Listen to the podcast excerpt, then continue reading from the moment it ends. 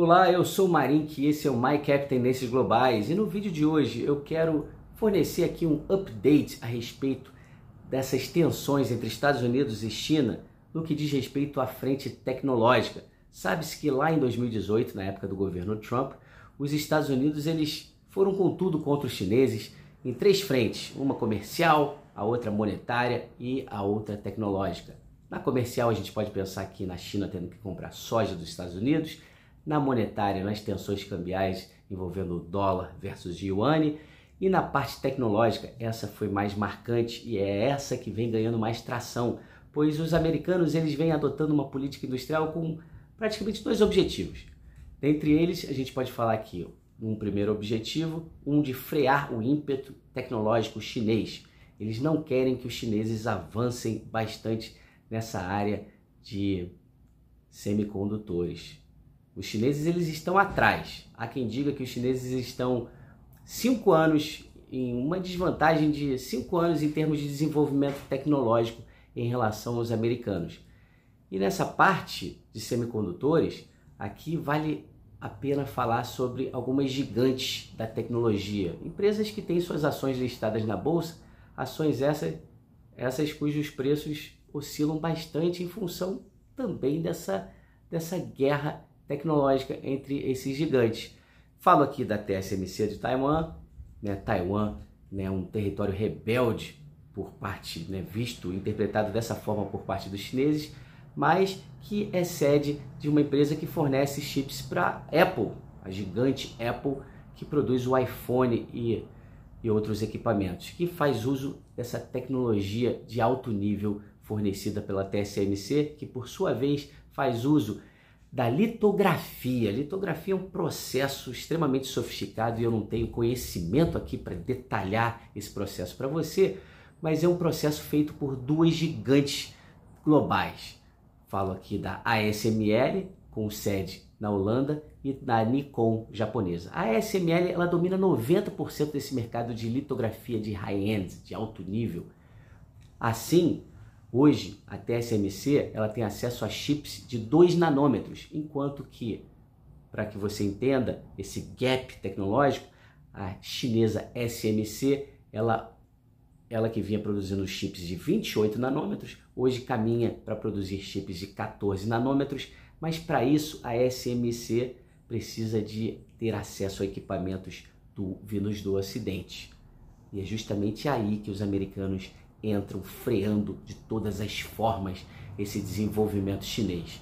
Os americanos vêm trazendo os europeus para mais próximo, né, no que diz respeito a esse combate na parte de semicondutores, vem aí trazendo tanto a Holanda, sede da SML, assim como o Japão, sede da Nikon, e fazendo com que esses países, esses governos estabeleçam leis que proíbam o acesso dos chineses.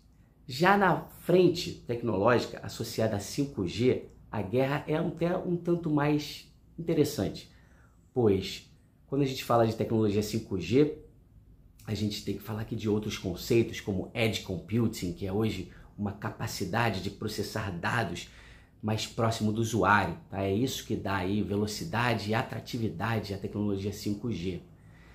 Temos três gigantes dominando esse setor. A Huawei chinesa, até mesmo porque dois terços do que há em termos de tecnologia chinesa, do, em termos de tecnologia associada a 5G no mundo, está na China. Tá?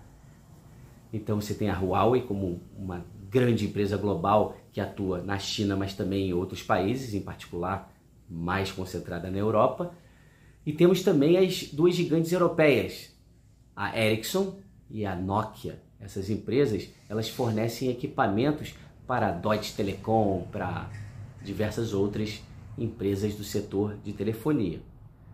E aí, a gente tem agora os americanos dando mais um passo para frear o ímpeto chinês e, de certa forma, tentar destruir a Huawei de vez. Como eles estão tentando fazer isso? Bem, eles vêm agora com uma nova arquitetura chamada Open RAN. E o RAN aqui, R-A-N, quer dizer Radio Access Network.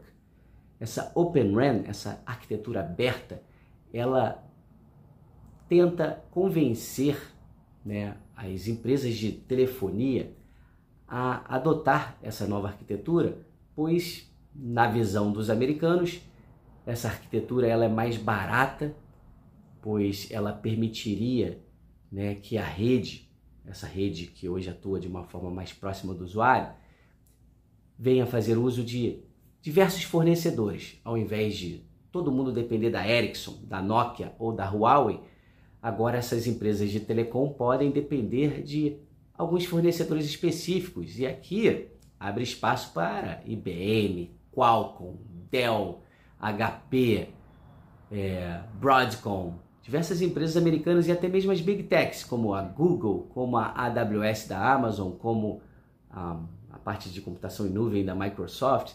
Então, todas essas americanas estão de olho, estão aí atuando, querendo atuar nessa área de Open RAN.